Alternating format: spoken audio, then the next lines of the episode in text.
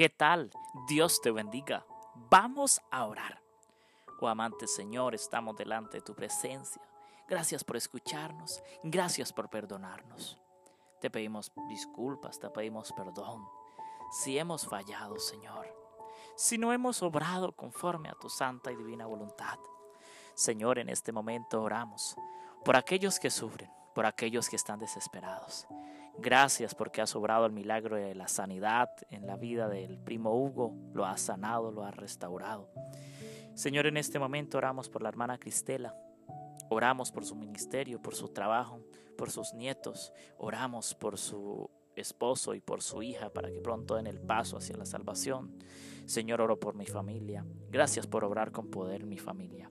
Oro especialmente por mi padre y por mi madre, Señor, para que tú seas bendiciendo cada cosa conforme a tu santa y divina voluntad, cada problema. Señor, tú conoces la situación por la cual está pasando mi padre y mi madre en el hogar. Sé tú, oh Dios, arreglando las cosas de la mejor manera.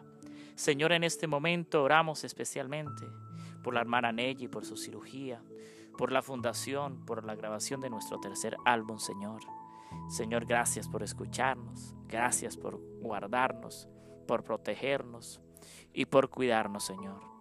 Llénanos de los frutos del Espíritu Santo, de la paz, del amor, de la bondad, de la mansedumbre, de la tolerancia, del gozo, Señor.